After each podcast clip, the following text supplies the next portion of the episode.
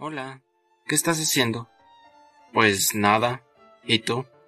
Tampoco estoy haciendo nada. Espera, alguien llama a la puerta. ¿Quién es? Nadie, soy yo. En México existen algunas expresiones que rozan lo inverosímil, las frases que responden al qué y quién en nuestra existencia, las cuales son, no estoy haciendo nada, y nadie, soy yo. Ya decía Dalí, de ninguna manera volveré a México. No soporto estar en un país más surrealista que mis pinturas. La ironía de las mencionadas oraciones la encontraremos en la forma en que se contraponen con la naturaleza, ya que el hacer nada y el ser nadie, en cuanto a lo que la existencia respecta, es imposible. Sin embargo, dilucidan lo difícil que puede ser la abstracción de la realidad para su manejo conceptual y lingüístico. Desde que el hombre comenzó a hacer filosofía, desde que empezó a cuestionarse sobre los simbolismos y fenómenos con respecto a la misma existencia, el ser, la identidad, esto supone dificultades aún hasta nuestros tiempos. Hemos tratado de explicar al yo cada vez de formas más complejas, buscando descifrarlo, lo que se ha convertido en una ardua tarea en la que cada vez que damos un paso, el camino se vuelve más largo y desprovisto de luz. La filosofía ha intentado descifrar este elemento que parece tan común e identificable sin cuestión de preguntarse sobre su naturaleza, a través del uso de la metafísica, psicología, neurología, fenomenología y demás ciencias. Para esclarecer el concepto que estaremos manejando, Freud nos dice, suponemos en todo individuo una organización coherente de sus procesos psíquicos, a la que consideramos como su yo. Este yo integra la conciencia la cual domina el acceso a la motilidad. Recordaremos entre los siglos XIX y XX, debido a las teorías que explicaban el funcionamiento de las neuronas y los resultados obtenidos por las primeras encefalogramas y tomografías, el cómo nos aproximábamos a respuestas contundentes con respecto a la mente y los procesos cognitivos que facilitaban la experiencia humana desde sus partes y funciones concretas. Cuando llegan los psicoanalistas, a poner una composición mental del individuo mucho más compleja y conformada por partes, capas, divisiones y factores complicados para comprender dentro de la dimensión física del cerebro. Situaciones por las que tal vez la dualidad de materia y forma se mantuvo tanto tiempo en discusión justificadamente.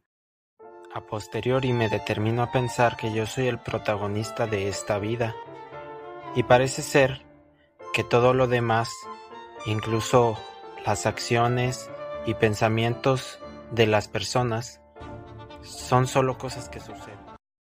En mi infancia, sabiendo gracias a la opinión popular que una pregunta fundamental para aquellos interesados en la filosofía es ¿quién soy? Creía que era algo sencillo de solucionar mientras la persona tuviera bien definida la identidad propia. Para mí una respuesta es tan sencilla como el nombre, ocupaciones, intereses y todo aquello que represente mis relaciones personales hijo, hermano, alumno, compañero, amigo, etc. Con mis primeras aproximaciones a la ciencia de la razón, me percaté de cuán complicado es definir al sujeto. Mi nombre me fue otorgado dejándome sin elección. Los demás me podrían ubicar a través de esa combinación específica de símbolos gráficos y fonéticos, como a unos cuantos otros que también les pertenece el mismo nombre.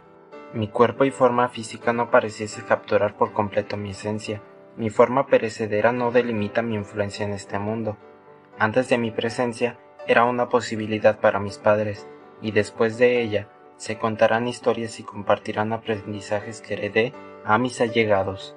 Mis aptitudes, habilidades, fisionomía e incluso mi voz, no sé de dónde provienen, pero puede que a veces no sean tan acorde a lo que siento que yo soy. Mi cerebro y todos mis procesos internos son independientes de cierto modo de mi conciencia y alma, funcionando por su cuenta sin necesidad de la presencia de los otros factores. La imagen que los ajenos tienen de mí entra en conflicto con lo que veo en el espejo y lo que creo que significa ser yo. Queriendo ser alguien, una es la apariencia que imagino que provoco y otra muy diferente a aquella apariencia que cada uno de los individuos se forma de mí, un dilema que se da por la abstracción del objeto que es un sujeto, por parte de otro, de su misma especie. Ante nuestros actos somos objetivos y ante los de los demás somos objetivos, pues para uno conocemos razones y para el otro desconocemos justificaciones. Partiendo de la suposición de que los pensamientos, emociones, anhelos, intereses, acciones, como fenómenos aislados, representan a la persona, notaríamos que se trata de acontecimientos efímeros que incluso pueden sufrir de una reinterpretación por parte del mismo actor. Entonces, ¿cómo puedo saber quién soy? ¿Qué me diferencia a mí de todo lo demás que existe? Tales detalles dentro de nuestra cotidianeidad pasan mayor parte del tiempo desapercibidos. No es sino hasta que estás viviendo que de repente llegan preguntas a tu mente que no sabes cómo llegaron ahí. El momento es estático, pero el flujo del tiempo continúa sin demora. La vida comienza a sucederte y los sentidos se pierden hasta que la realidad interrumpe abruptamente. Interrogantes y pensamientos que aprisionan la existencia del hombre parecen tan rebuscados que ni uno mismo se puede explicar de dónde se originan. Es entonces que la persona se encuentra por sí misma, ajena a todo lo demás, como algo independiente al mundo, tratando de resolver algo que a nuestra especie le ha tomado miles de años comprender. Experiencia que vulgarmente llamamos crisis existencial, ayuda a revelar nuestra capacidad crítica y para con la deconstrucción de la razón propia, meditaciones personales que son parte importante de nuestra forma, pues gracias al tiempo que destinamos a dicha práctica, se ha cimentado la intelectualidad y conocimiento humano.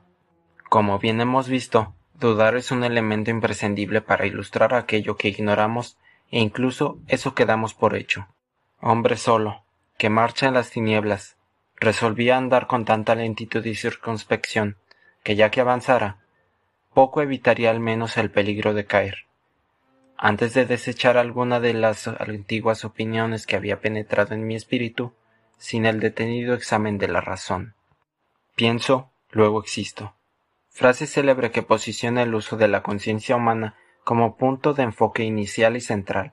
Actualmente reconocemos una complejidad mayor en cada uno de los seres en que los pensamientos involucran mínimamente lo que significa ser uno.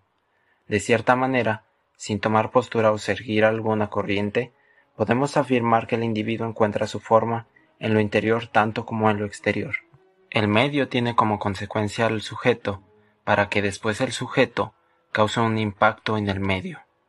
En algunas ocasiones llegamos al fin de nuestras reflexiones, un punto en el que el horizonte se coloca justo frente a nuestros ojos, y nos encontramos con que no nos queda nada más que ambigüedades, en lo que hace parecer el camino nihilista como el mejor y único.